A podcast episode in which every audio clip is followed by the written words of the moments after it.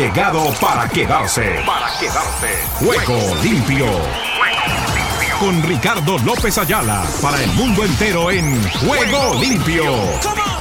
El programa deportivo en horario estelar de lunes a viernes. Por Ángeles Estéreo, sin fronteras. ¿Qué tal amigos, amigas y oyentes de Juego Limpio? Por Ángeles Estéreo, sin fronteras.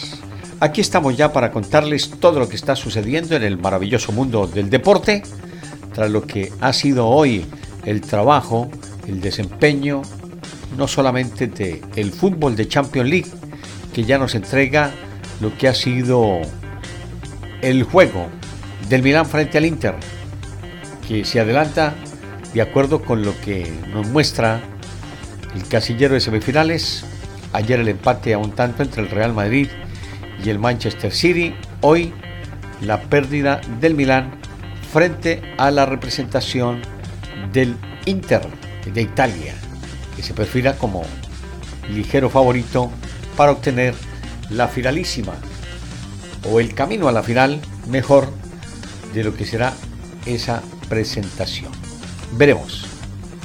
Permítame saludar a esta hora a Jennifer, igualmente a su hija Débora, en Virginia, allí en los Estados Unidos, que se encuentran, no sé si de paso, de visita o ya establecidas, pero tuvimos la comunicación un poquitito más temprano, vieron que estarían en sintonía. Igualmente, para Vencedor Estéreo, a esta hora en la sintonía de Juego Limpio, con Eduardo Boya Escobar, igualmente para su hija Shirley, que ya conversamos ligeramente, para Marlon y para toda la gente allí en el Valle del Cauca, como también a toda la gente de la Fundación Mi Ángel por Siempre.com, con su directora Joana Zambrano Ramírez, quien está ajustando todo lo pertinente para lo que será la reapertura del espacio radial y televisivo de Ángeles Mágicos. Reunida creo que a esta hora con Carlos, igualmente con Pilar, en esa Triline que deben de o a lo mejor de video preparando todo lo pertinente a lo que será entonces no solamente todo lo de Ángeles Estéreo igualmente de la Fundación Mi Ángel por Siempre allí en Cali como también lo que será próximamente la apertura en Madrid, España para conectarnos con Estados Unidos y tener allí el triángulo del que siempre les habíamos conversado y que poco a poco lo vamos retomando. Para todos ustedes, mil y mil gracias. Nos acompaña entonces Pilar Oviedo Pérez desde México. Desde Argentina está Nelson Fuentes de imagenbig.dv, una de las personas que más ha involucrado con relación a lo que ha sido toda la labor, el ajuste y tratando de mejorar cada día todo lo que es la participación, presentación y trabajo de nuestro espacio y de toda la radio a nivel de redes sociales. Y el hombre de las mil manos, el pulpo, Oscar Chichilla, quien ya está en el manejo y la conducción de la nave del 2023. Sin más preámbulos, les damos la cordial bienvenida y aquí estamos para contarles lo siguiente.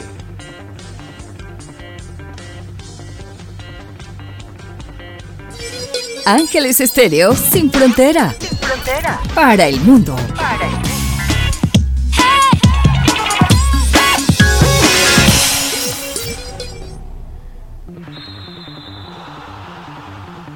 Bueno, tenemos a esta hora la novedad de nuestros titulares, titulares, titulares para este día en Juego Limpio por Ángeles Estéreo sin fronteras.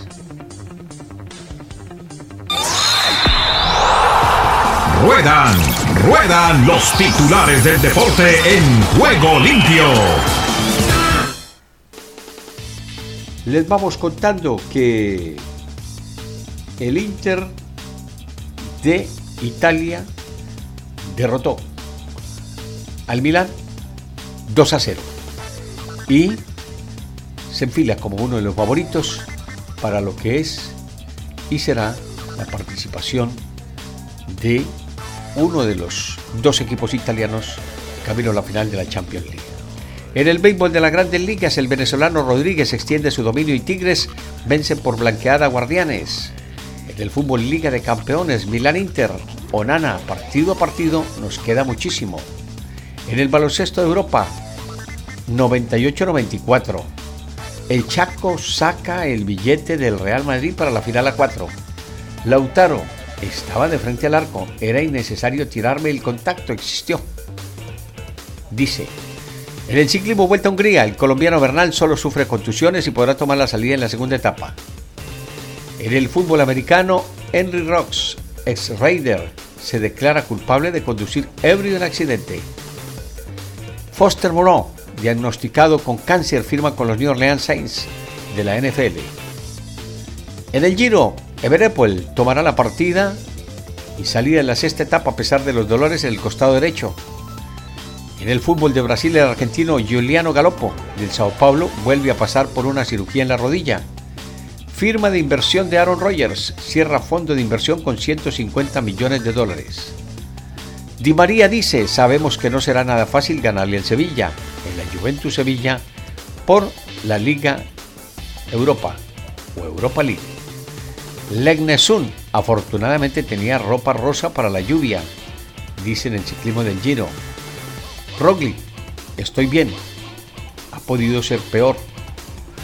Groves caía a 7 kilómetros de la meta, pero pudo volver y ganar al sprint. Tremendo remate que se llevó. Vamos a ver si alcanzamos a contactar a Rubén Darío Arcila para que nos cuente lo que ha sido la jornada del día de hoy en materia del Giro. Entre tanto, les contamos también que hay novedades con relación a lo que es la NBA está listita para lo que será la participación hoy de juegos importantes. Ya lo repasamos a esta hora en el béisbol. Mets y Reds. En la segunda mm, entrada a una carrera por mando. Verlander busca vencer por primera ocasión. Juegos de esta hora, Marlin frente a Diamondbacks, Red Sox contra Bravos, más tardecito, los Nacionales frente a los Gigantes, Padres frente a los Twins en el juego de la NBA, como les decía, el Hit va por su pase a la final en el mítico Madison Square Garden de Nueva York. En el Barça, Sergio Busquets dos momentos inolvidables, el debut y su primer gol con el Barcelona.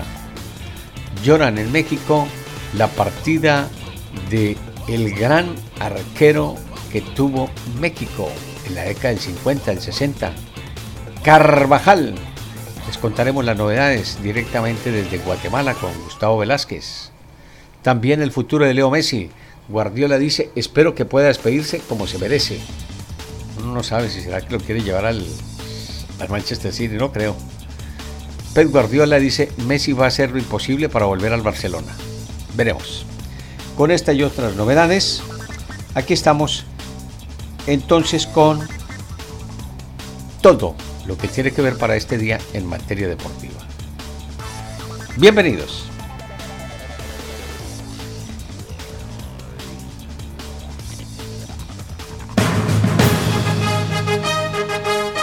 ¿Qué tal amigos? ¿Qué tal? Les habla Rubencho Rubén Darío Arcila para invitarlos a seguir rueda a rueda, hombro a hombro, el Giro de Italia con estos valientes ruteros sobre más de 3.500 kilómetros. Estaremos en Ángeles Estéreo entregando siempre la mejor información y el gran resumen de la carrera rosa con amor infinito. Es él, Rubén Darío Arcila, quien está entregándonos toda la información de la maglia rosa hablamos del Giro de Italia.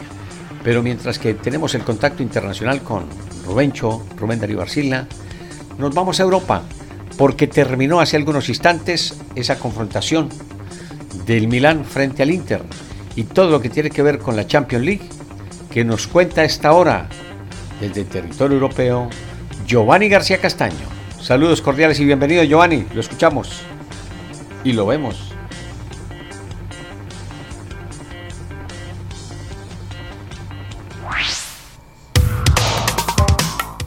¿Qué tal amigos? Un abrazo, un saludo desde Madrid para los oyentes de Juego Limpio. Les habla Giovanni García. Un placer saludarles y vamos con el tema de hoy.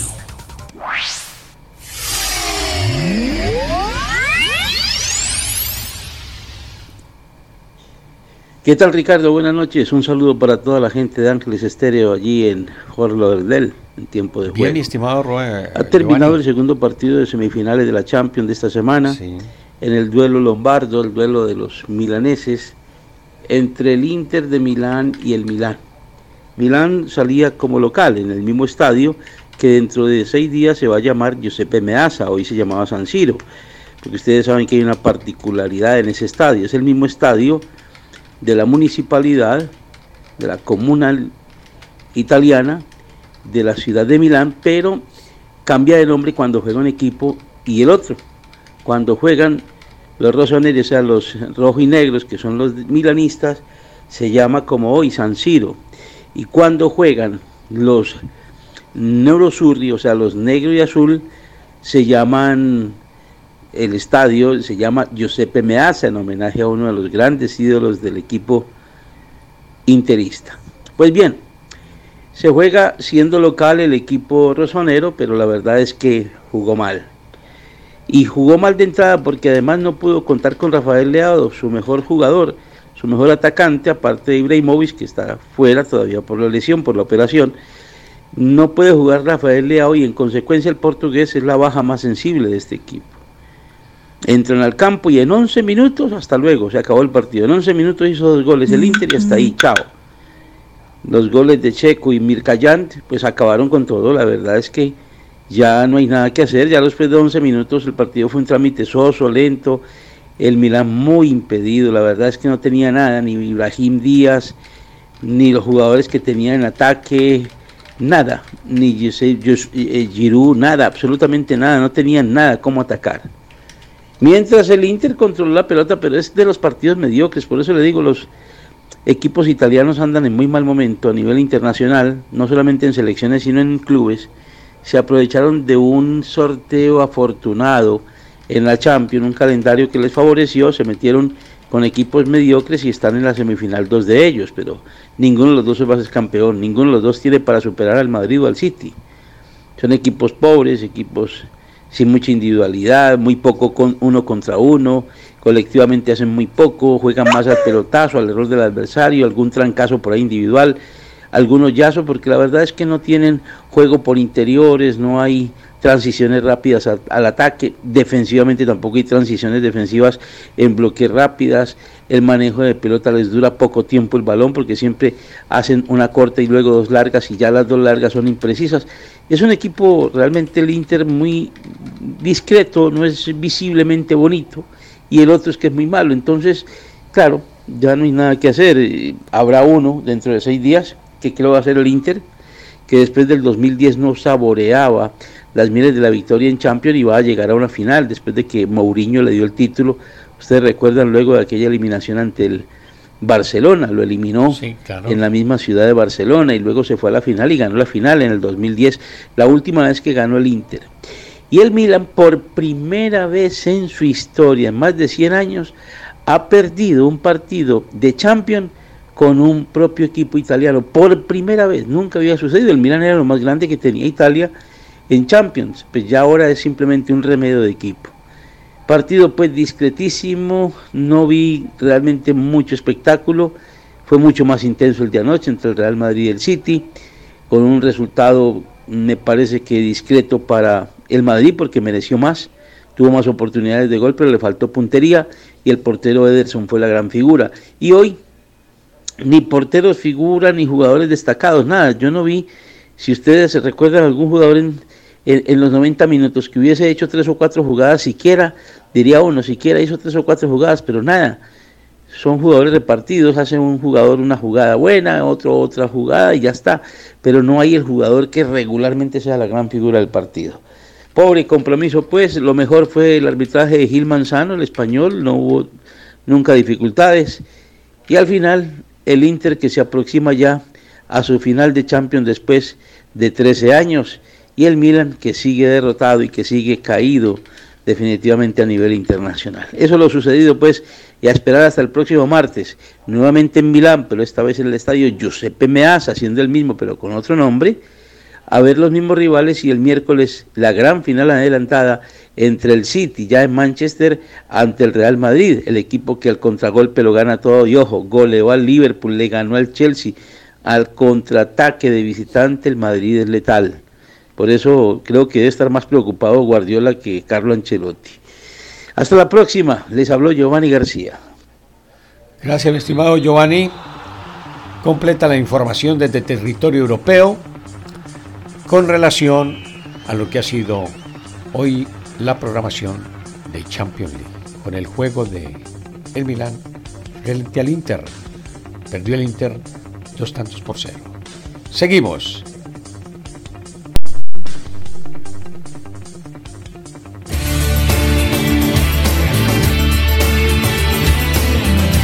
Ángeles Mágicos es el programa de la Fundación Mi Ángel por Siempre que prepara y dirige Joana Zambrano Ramírez de lunes a viernes de 10 a 11 de la mañana.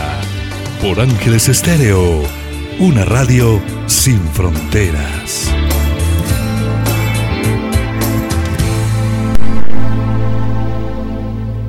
Excelente. Eso allí en el Valle del Cauca, no solamente con el trabajo que realiza Eduardo Boy Escobar a través de la 97.8, quien nos retransmite para todo el Valle del Cauca, la ciudad de Cali y sus alrededores. A esta hora en reunión, todos los miembros de la Fundación miangelporsiempre.com, dejando todo organizado previo a lo que será la partida de Joana Zambrano Ramírez al viejo continente para iniciar sus actividades allí en territorio ibérico con relación a la fundación.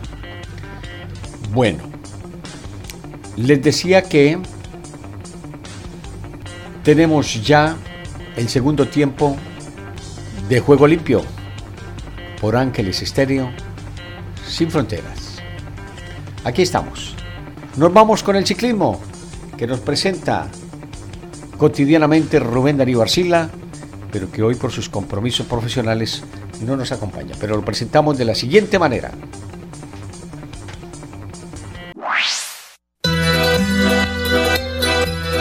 Gira la vida, gira el ciclismo.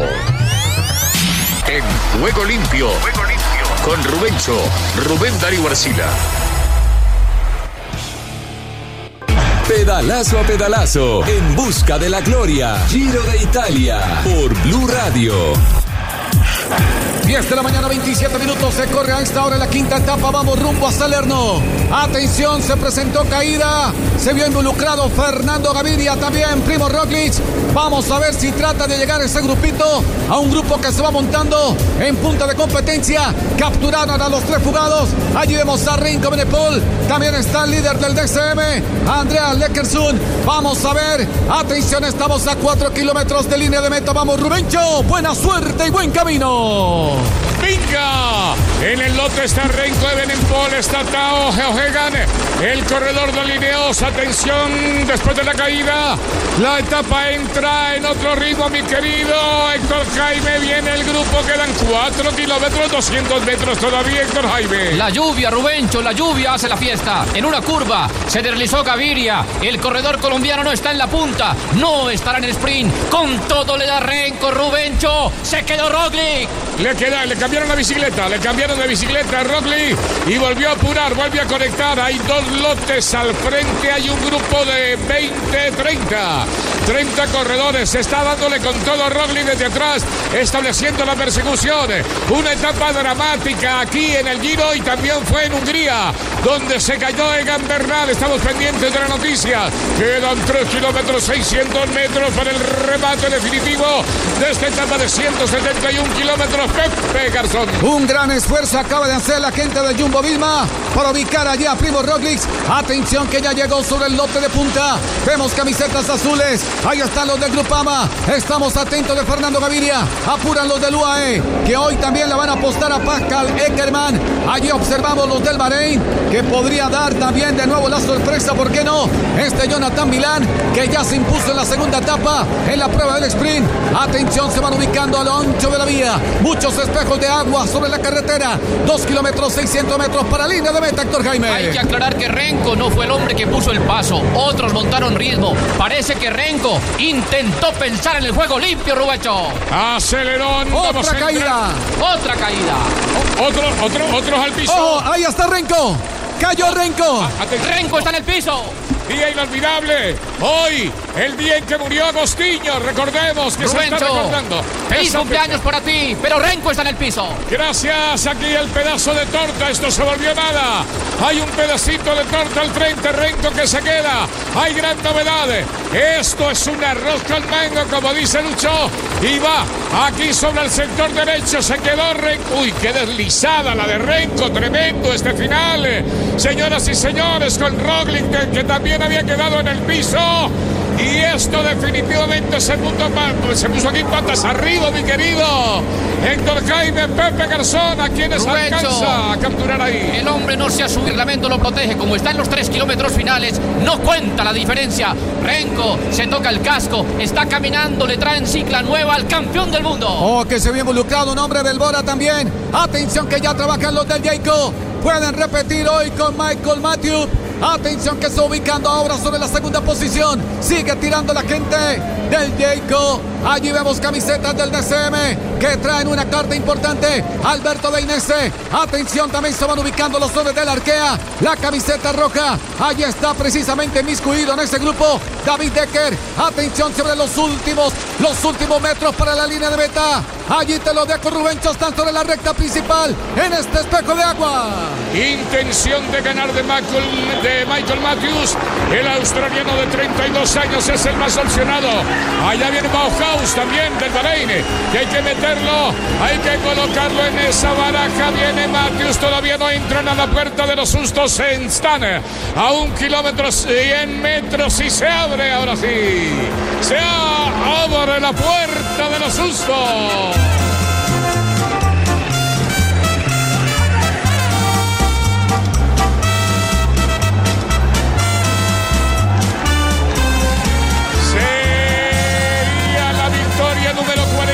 Pepe sin la corona Michael Matthews que está tomando posición sobre aquel sector. Bauhaus también del Bahrein. Allá viene la polvareda estela de agua. Pepe. Ataca Milán, ataca Milán, ataca Milán, ataca Milán, ataca Milán, ataca Milán, cruza Milán y hay caída. Hay caída en la recta principal, Rubencho. Gana Jonathan Milán, 1.94 de estatura, es el gigante del lote. Caída en ese momento, van al piso. Aquí hay más de un damnificado en el día de hoy. Entrando en la recta con los pedalistas, el lote lo que queda. Desgranada totalmente la mazorca por culpa de la lluvia. Y ratificamos. Rubencho. A ver, dígame. Ahí está Caden el Ahí está Caden Oh. Es el que cruza primero, Rubencho. ¡Qué fotofini, Rubencho! ¡Qué emocionante! Alpecín. Por centímetro, Rubencho. Caden Gross, Caden Gross parece que es el que podemos confirmar. Hay un hombre que va deslizándose como en una pista de hielo que cayó sobre la raya. El reglamento los protege. El reglamento de protección, inclusive a Renko, que estaba un poco desesperado en la parte posterior. Una llegada accidentada, monumental, igual que Hungría. Allá, aquí, joven. Joven Groves. Sí, señor. Así es, Rubencho. Para los que creen en fantasmas, para los que creen en mitos, un perro en la mitad de la carrera se llevó a Renko, no respetó la gloria. Con su nariz mojada y su pelaje, cambió el rumbo de esta ruta y después una caída y otra caída. Y hasta que Groves vino y ganó la etapa. Groves gana la etapa, pero aquí el líder sigue siendo el de ayer. El que ayer recibió la donación de Renko. Ahí está llegando el lote grande, el grupo mayor, el colectivo. Que quedó después de la primera caída. Tuvimos tres en sucesión.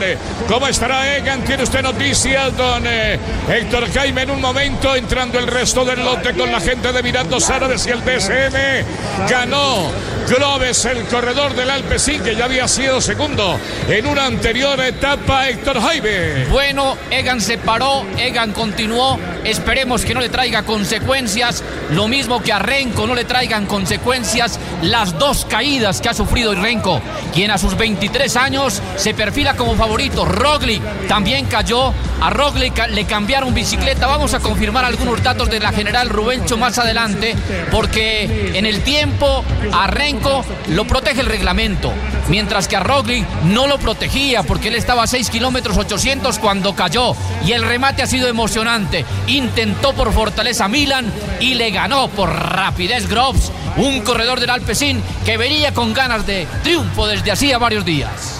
Esperamos que el líder siga siendo Legnesun, el corredor noruego. Lo que pasa es que como venían enchaquetados por el frío, en fin, más de un plástico, la camiseta rosada no se vio. La maglia rosa no se vio ahí en la llegada y presumimos que el pedalista noruego entró de chaquetilla negra. Pero estaremos verificando más adelante. Final dramático. Renko que protesta, que golpea el manillar. El ex líder de la carrera de 23 años que lo protege el reglamento está explicando qué fue lo que sucedió. En la curva le está dibujando aquí a uno de los asesores, directores técnicos y viene el corredor belga ya a cumplir con el recorrido de 171 kilómetros en el día de hoy. Pepe, algo queda por ahí para ir cerrando esta información en el día de hoy, Pepe. Así es, mi querido Rubencho, va llegando entonces Renko.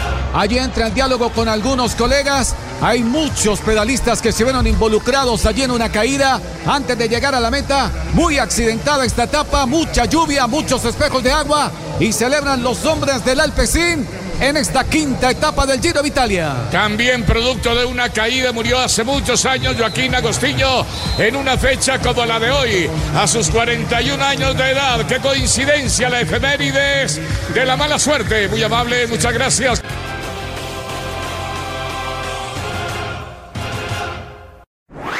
Este es el podcast La Sacó del Estadio con Kenny Garay y Dani Marulanda. Presenta Andrés Nieto Molina.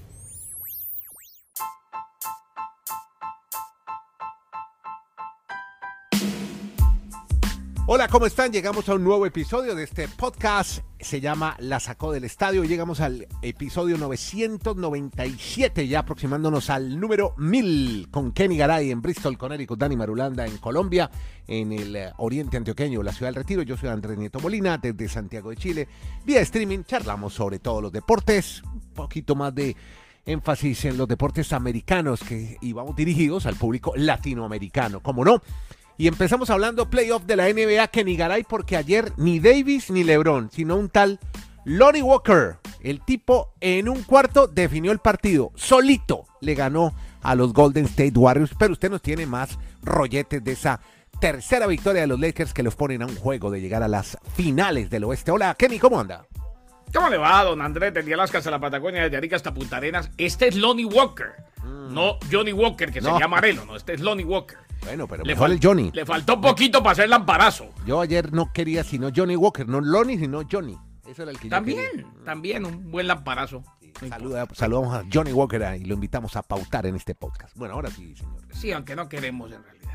Lonnie Walker. Que no, pero yo pido y usted no.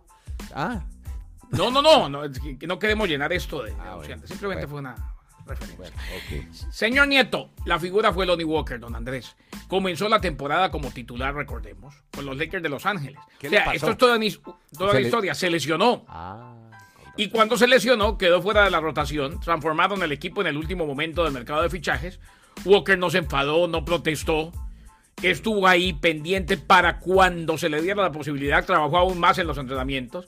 Esperó su momento de brillar y cuando llegó, mm, fue sencillamente espectacular. Todo. Último cuarto de este partido de postemporada que pone a los Lakers al borde de su pase a las finales de conferencia del Este. Anotó 15 puntos en el último cuarto y los Lakers se ponen 3 a 1 sobre los Warriors de Golden State. LeBron James anotó 27 puntos, Anthony Davis 23 y 15 rebotes para los Lakers séptimos clasificados y que estaban a una victoria de imponerse a los campeones tras su octavo triunfo seguido en casa desde marzo. Así pues que los Lakers ganaron 104-101, figura inesperada. Sí, el que se aguantó la banca, el que se lesionó, el que perdió el puesto, el que nunca dejó de trabajar y el que ayer anotó 15 en el último cuarto. Lonnie Walker y yo, Nieto Molina, porque sabe que esto prácticamente está definido, aunque cosas se han visto. Exacto, todavía falta un partido local en San Francisco y vamos a ver qué pasa.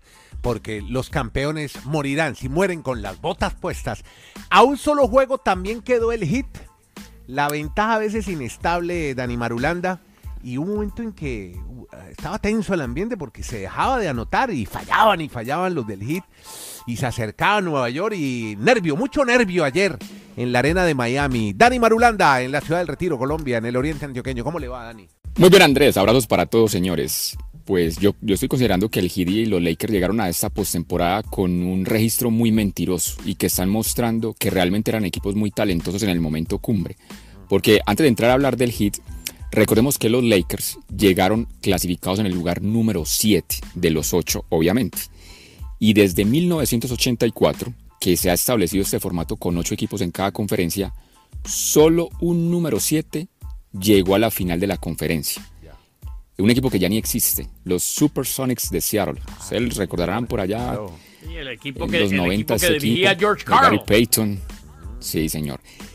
Entonces los Lakers están a una victoria, como nos acaba de reseñar Garay, de igualar ese registro de que un número 7 llegue a la final de la conferencia. Pero un detalle más de los, del número 7. De los ocho puestos, es el único que nunca ha llegado a la final de la NBA. O sea que los Lakers están ante ese reto. Y dicho esto, pasemos al Miami Heat y vamos por el mismo lado numérico. El Heat que clasificó en el número 8, o sea, de último a los playoffs, está también a un juego de igualar solo a los Knicks. Los Knicks del 1999, también recordaremos esa temporada que fue recortada cuando la huelga, los Knicks esa temporada son el único número 8 que llegaron a la final de la conferencia. Y el Heat, pues obviamente está a un solo juego de igualar ese registro. Y ya la parte deportiva, Andrés, pues usted está hablando que había como momentos en el juego que, que estaban muy erráticos, pero yo veo muy dominante la parte mental del Heat frente a los Knicks. Yo veo los Knicks como que como que con un temor, como una angustia, unos nervios de que no vamos a poder con este equipo. y está muy de para arriba. Dani, lo que no se puede creer, Andrés, eh, es mm. la, muy bien lo que decía Andrés, o sea, muy, muy, cierto. El Gil fallaba, pero no se puede creer la cantidad de rebotes que capturó el Gil. Capturaron, sí. Eh, eh, hombre, al conseguir todos esos rebotes, yo creo que Tibodo debe estar rascándose la cabeza y desesperado, porque no puede ser que parecía que el cerco reboteador no existía para los Knicks de Nueva York. Para les ganaban y les ganaban y les ganaban. Y eso, claro, eso, eso desespera porque eh, reprograma el reloj y alarga la posesión del rival en el momento en que más necesitas tener la naranja. Así es. Y venga, y otro último dato en la parte numérica antes de entrar a hablar de las ruedas de prensa que dieron esos equipos, que hay detalles ahí interesantes. Ah, qué bien. El Heat, el Heat ha estado 14 veces en su historia en los playoffs con un registro de 3-1 en esas 14 oportunidades siempre ganó la serie. O sea, Heat nunca ha desperdiciado una serie de 3 a 1. Esperemos que esto no sea la primera vez, pero ahí están los números para romperse. Y en cambio los Knicks, coincidencialmente, también ha estado 14 veces abajo 1-3. Y ellos nunca han podido remontar un 1-3. O sea, todas las tendencias, todo lo que usted le pueda mirar en el tema numérico, da para que el Heat gane esto el miércoles o pues el viernes y le toca regresar a Miami para avanzar en esa serie. ¿Qué tal Ricardo? Bendiciones y buenas tardes. Aquí está la información deportiva y damos comienzo al recorrido en Honduras. Los aires hondureños cruzan en juego limpio. Liga Nacional de Honduras confirma fechas de la semifinal. La fiesta grande del fútbol hondureño iniciará hoy miércoles 10 de mayo en la ciudad de San Pedro Sula con los partidos de ida de la fase de final del torneo clausura de la Liga Nacional de Honduras. La directiva de la Lina hizo oficial las fechas y horas de los juegos de la segunda fase del campeonato. La emoción de la semifinal dará inicio en el estadio Yankel Rosenthal con el partido entre Maratón y Olimpia. La revancha entre blancos y verdes se jugará el sábado 13 de mayo en el estadio Carlos Miranda de Comayagua. El segundo enfrentamiento de la semifinal enfrentará a los equipos de Olancho Fútbol Club y Real España. Será la primera vez que los potros jueguen en esta instancia, lo que hace un cruce inédito por el boleto a la final. El primer juego será en el Estadio Olímpico de San Pedro Sula. El juego de vuelta será el sábado 13 en el Estadio Juan Ramón Brevé Vargas de la ciudad de Juticalpa, Costa Rica. Costa Rica vive el deporte en juego limpio. La Selección Nacional de Costa Rica de Fútbol Playa ganó su segundo encuentro en el premundial de la CONCACAF con la goleada de 10 a 2 contra turcos y caicos. Los ticos se aseguraron un lugar en la ronda de cuartos de final del torneo clasificatorio. El combinado dirigido por Shadron Grau tuvo poca resistencia y se pusieron arriba en el tanteador desde el inicio del partido. El siguiente rival de la tricolor será El Salvador, rival con el que se medirán hoy miércoles. Los ticos saltaron a la arena con estos jugadores: Justin Medina, Frander Arrieta, Roger Mora, Loni Calero y David Villegas. El Salvador. El Salvador vibra con los deportes en juego limpio.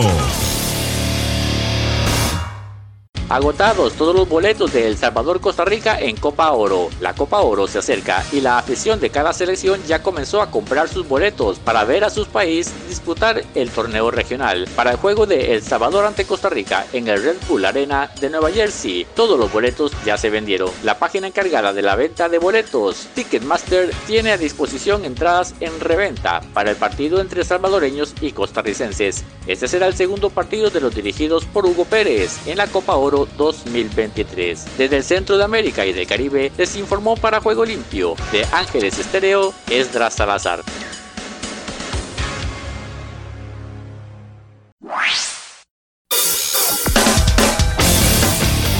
Guatemala respira vida deportiva en Juego Limpio.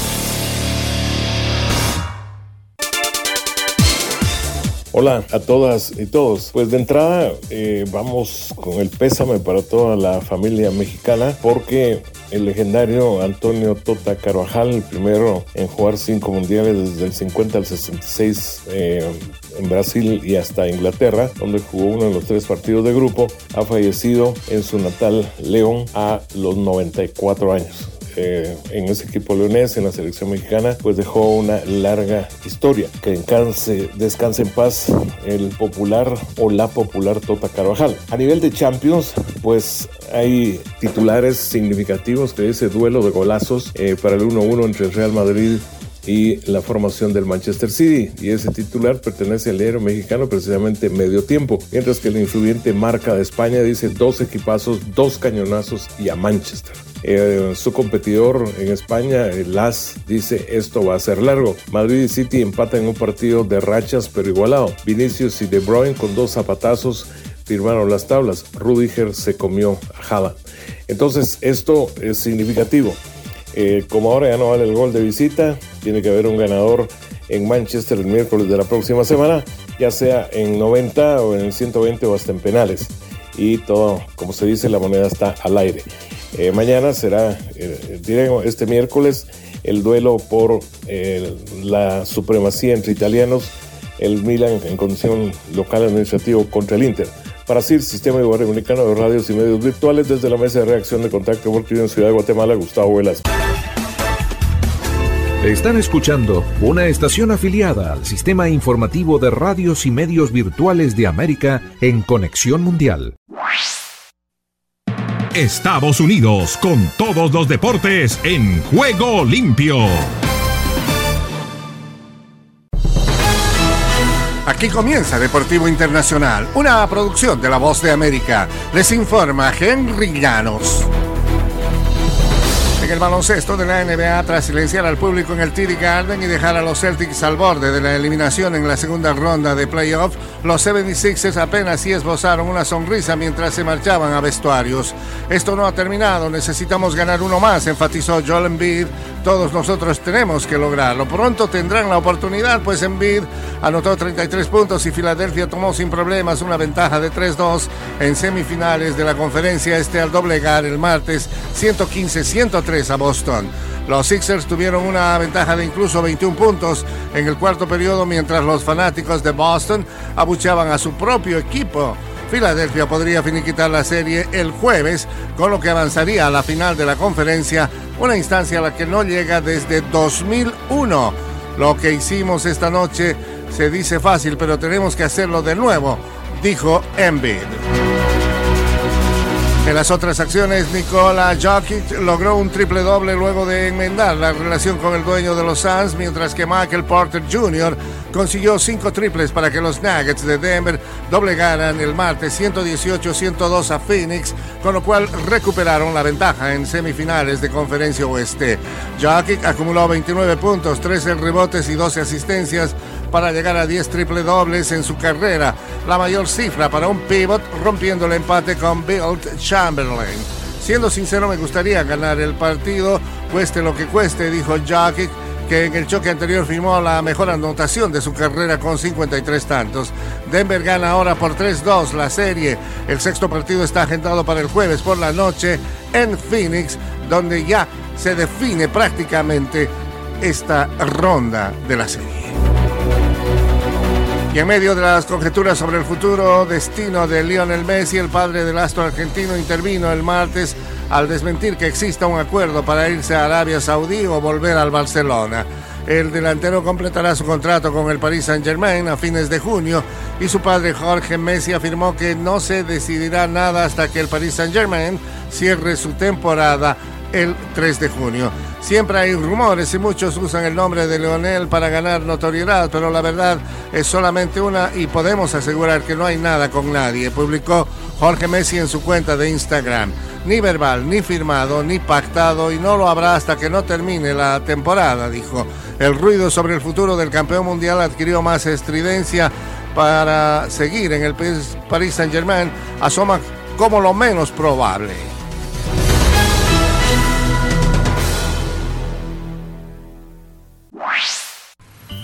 Solo un minuto. A lo largo de la Biblia vemos al Señor buscar de manera activa a los pecadores.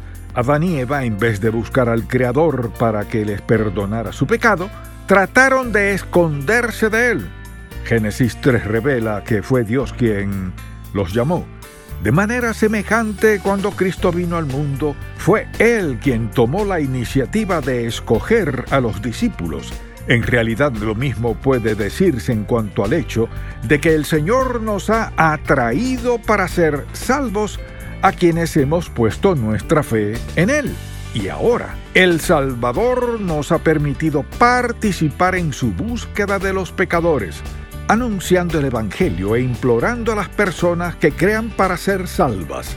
¿Está usted viviendo ese llamado? Si deseas tener esta parte del programa, escribe a Juego Limpio y arriba el ánimo.